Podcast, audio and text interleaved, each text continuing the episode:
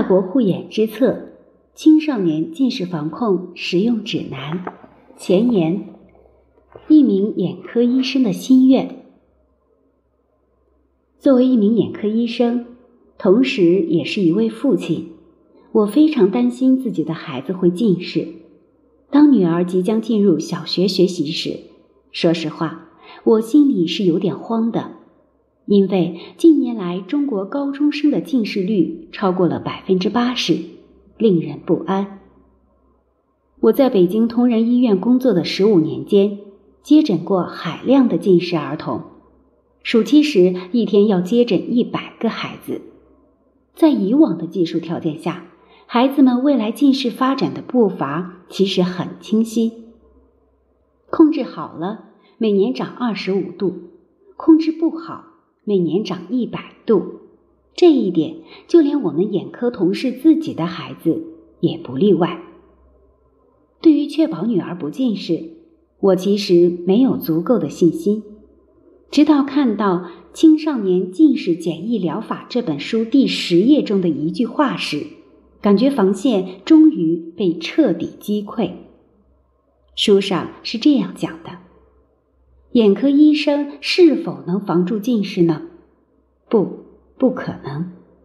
这本书是一九八三年出版的，近四十年过去了，我们眼科界在近视防控领域的进步好像并不明显。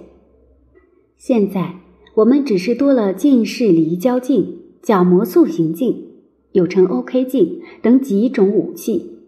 OK 镜可以帮助已经近视的孩子白天摘镜，能够控制百分之四十到百分之五十的近视增速，的确是有一些进步。同时，也发展出了一个每年千亿产值的行业。但以目前的技术，想要实现近视的防和治，仍然是种奢望。在国家的高度重视之下。近视防控已成为国策，情况正向好的方向发展。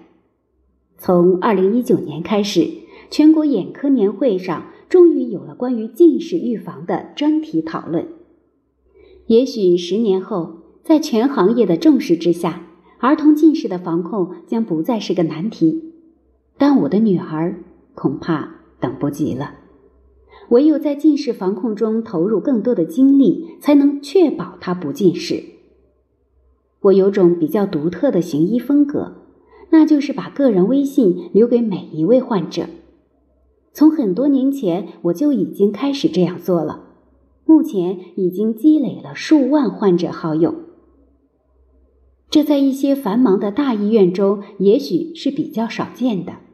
因为这意味着要付出大量的业余时间，而我之所以会这样做，最初是为了获得患者手术后的及时反馈，避免一些小问题拖延成大问题。后来我发现，患者有医生的微信后，还能给医生带来一些额外的收获。本来各种术后微小的不适，如眼睛红、摩擦感等。通常不是什么严重问题，但患者可能会很担心，可又没有到复查时间，号也不好挂，他们只能苦苦熬着。等到术后一周复查时，这些不适基本已经恢复正常了，也就没有什么机会向我们反馈了。医生可能也无从得知，还觉得自己的手术做得很棒，没有出现任何问题。但自从患者有了我的微信后，这些小问题他们也会有机会及时反馈，可以让我认识到手术可能并没有自己想象中那么完美，这就会倒逼自己去仔细雕琢手术的每一个细节。久而久之，手术技术出现了明显的提升。后来，我在人民卫生出版社出版了一步一步学会白内障手术，对手术细节进行了深入的剖析，其中很多经验就是源于这个阶段的积累。除了对手术技术有帮助外，给每一位患者留微信，还给我带来了另一个收获，那就是患者的海量咨询。每天回复各种各样的问题，相当于多看了几倍的门诊患者。不过，患者们咨询的内容并不局限于手术，更多的是关于家里孩子近视的问题。这种微信咨询与门诊面诊有很大的不同。在门诊交流中，由于时间紧迫，大部分时间都是医生向患者输出知识。提出建议，知识的传输多是单向的，患者很难有机会针对医生的观点提出反对意见或者例证。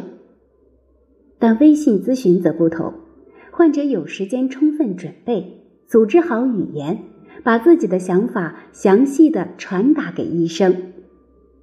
如果医生的观点与患者的体验不一致，患者也有机会用实例表达自己的疑问。在这种沟通中，知识的传递其实是双向的，医生也可以从中收获很多新知识。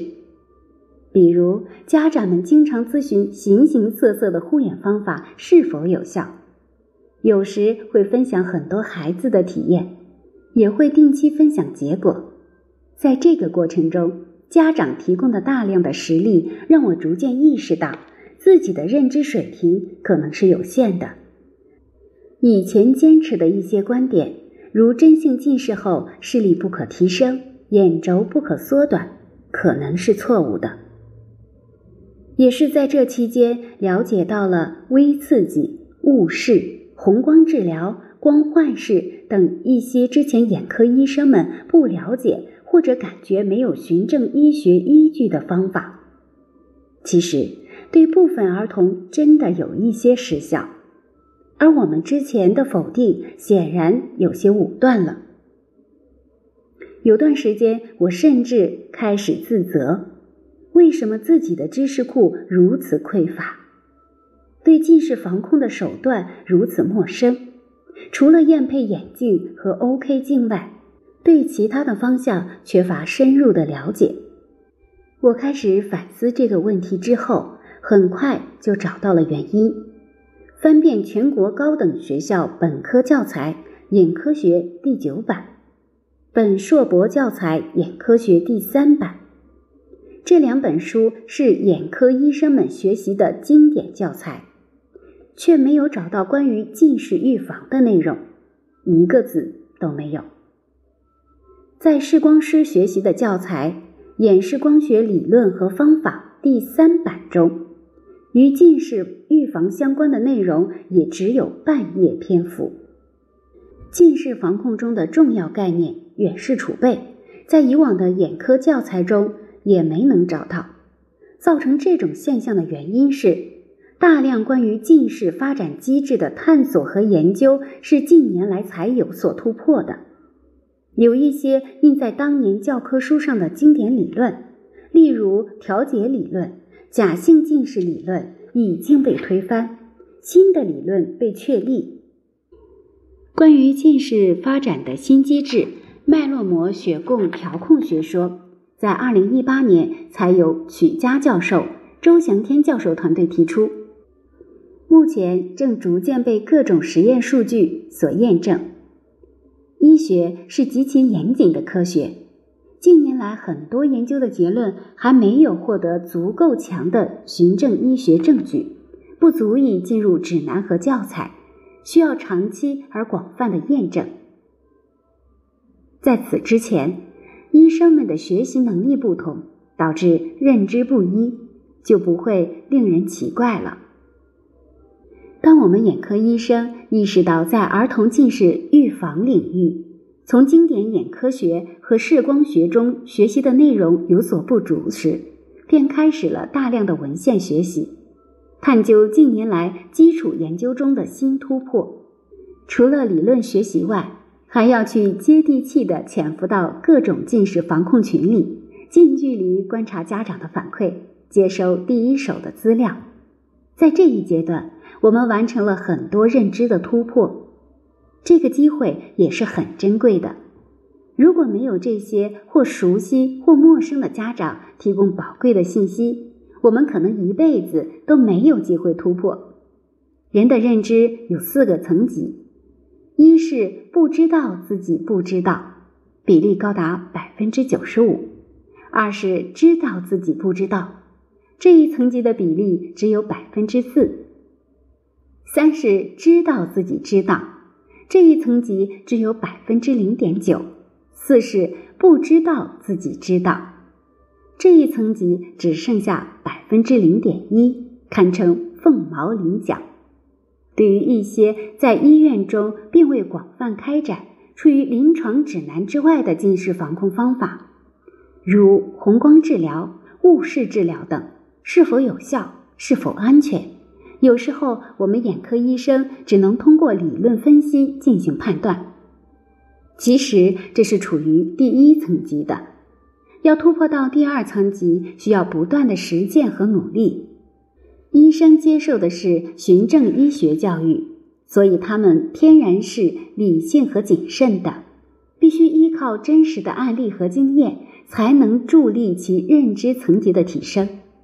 医学界有一句名言：“把指南背熟是医生的基本功，先指南一步是专家的真本领。”很多从事近视防控工作的专家正在努力地探索先进的技术和方法。随着越来越多的文章发表，循证医学证据不断积累，开启学术交流和推广，全体医生认知的进步就会加速。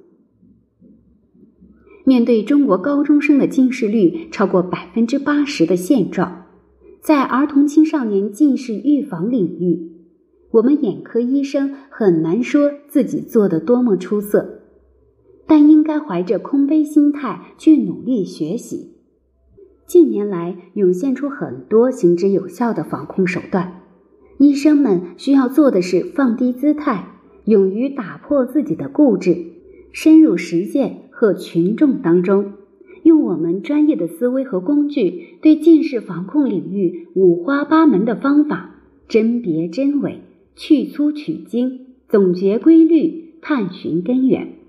做好防控效能评价，分析经济时间支出，把好的留下，坏的舍弃，让家长把有限的金钱和时间用在刀刃上，帮助孩子切实有效的防控近视。在逐渐提升自己认知的过程中，我们也意识到，随着眼科界对近视发展机制的研究逐渐深入。一扇大门正徐徐打开，一座巍巍高峰逐渐展现在我们面前。眼科有很多分支，犹如一座座高耸的山峰，在一些领域，医生们已经登峰造极。例如白内障，现代技术已经实现痊愈，手术时长三分钟以内，无痛安全，甚至。超越痊愈，实现了返老还童，而且可以同时治好老花眼。我们对手术技术的钻研已经接近了天花板，而儿童近视防控这座山峰，我们刚刚开始攀登。可研究的内容众多，待探索的空间广阔。一旦实现突破，造福的是下一代，影响也更深远。而且现在国家重视技术进步，全民关注，可谓天时地利人和，面临一个历史性机遇，值得更多人投身其中，专注于此。在北京同仁医院工作的十五年，是我学习和成长中最宝贵的一段经历，使我受益良多。北京同仁医院作为全国顶级的眼科平台，这里有众多患者的案例和最好的老师，可以让我们在海量的门诊实践中不断学习和进步。随着职称晋升和专科划分越来越细，近视和白内障手术相关的工作占据了我大部分时间。儿童近视预防的研究和临床工作只能在周末进行。二零二一年，我最终决定转岗，全神贯注地投身到儿童近视防控的事业中。在获得时间自由之后，这本书终于写作完成。在魏文斌教授的带领下，我和很多同仁花费了半年时间，将之前的积累总结沉淀，整理出一套行之有效、经济、安全、可复制、易配合的综合防控方案，称为“四 L 法”近视防控方案。在这本书中进行了详细的分享。这套方案已经帮助很多孩子实现了近视预防或零增长。希望本书的出版能对我国近视防控事业贡献微薄的力量。赵阳，二零二二年三月二十日。